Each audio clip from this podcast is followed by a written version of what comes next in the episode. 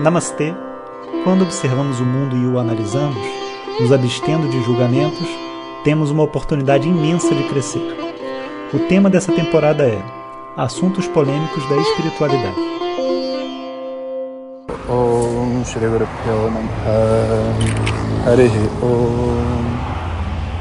Bom dia pessoal. Então, prosseguindo nos nossos temas polêmicos,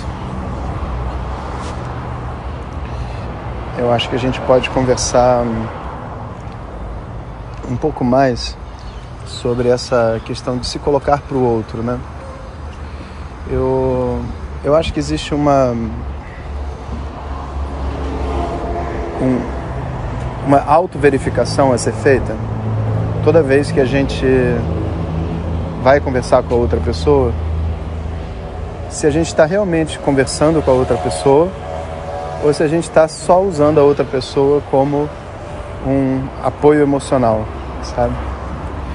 E isso é horrível, não é um diálogo, a gente fica chato e o pior, a gente acha que está fazendo uma coisa boa, né? Então, esse vai ser o tema de hoje.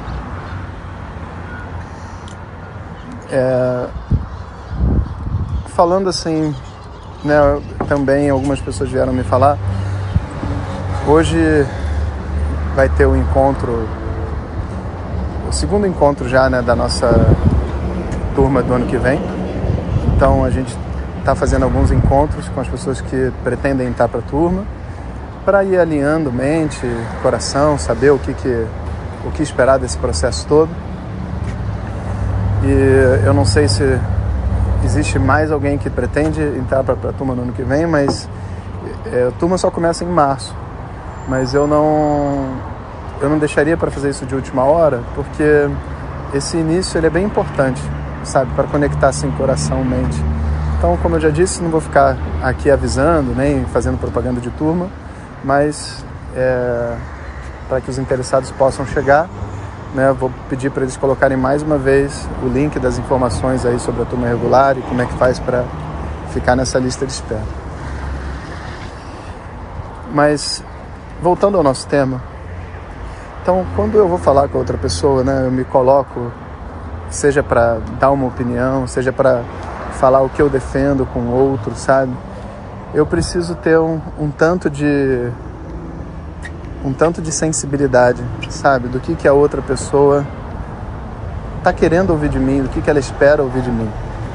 Não existe uma resposta fixa, sabe, do que dizer, o que não dizer. É uma coisa meio de bom senso e intuitiva, sabe? A gente precisa ter uma uma um bom senso né, do que a outra pessoa está pronta para receber. E esse bom senso envolve um conjunto simples de coisas no outro. Né?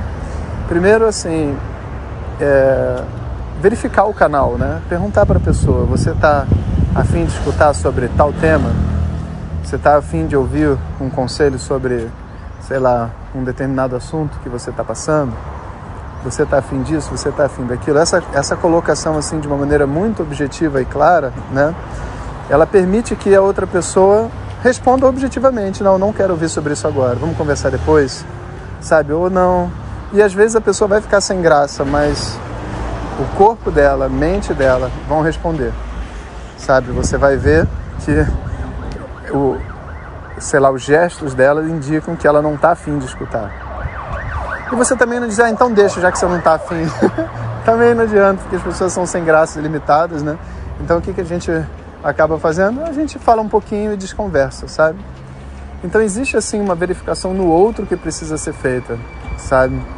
Do que o outro, é, até que ponto o outro está aberto, sabe? Para essa, para esse diálogo.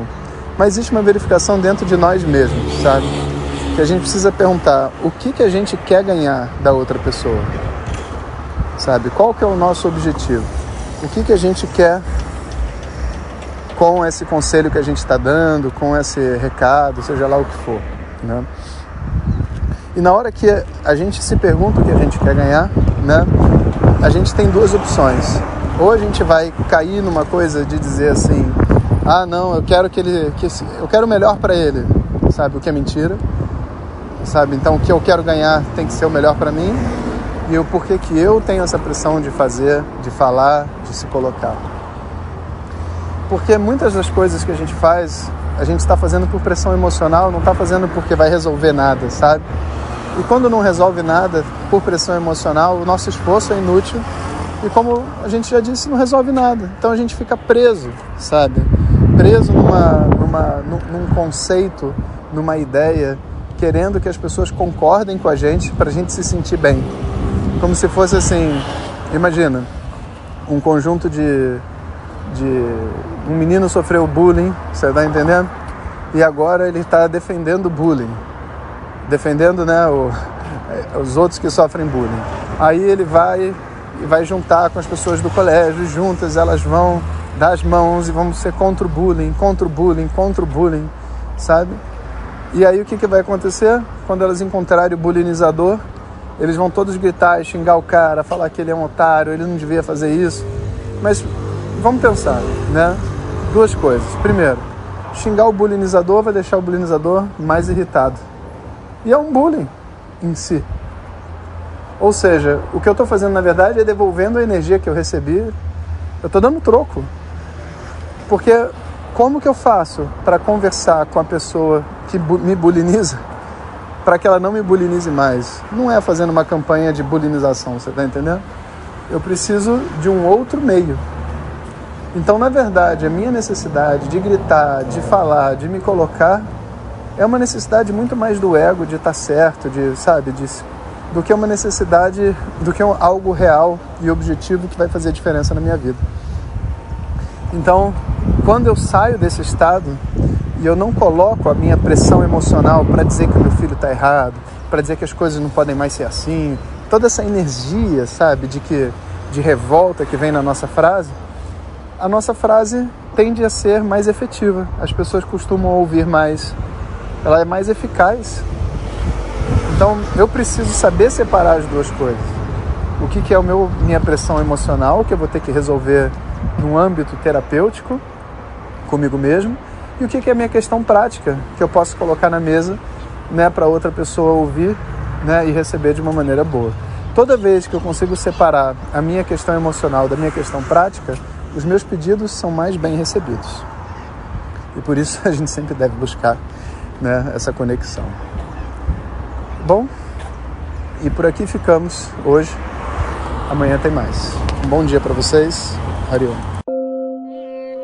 Muito obrigado por ter escutado e compartilhe a luz apenas com aqueles que são de luz. Om Tat Sat.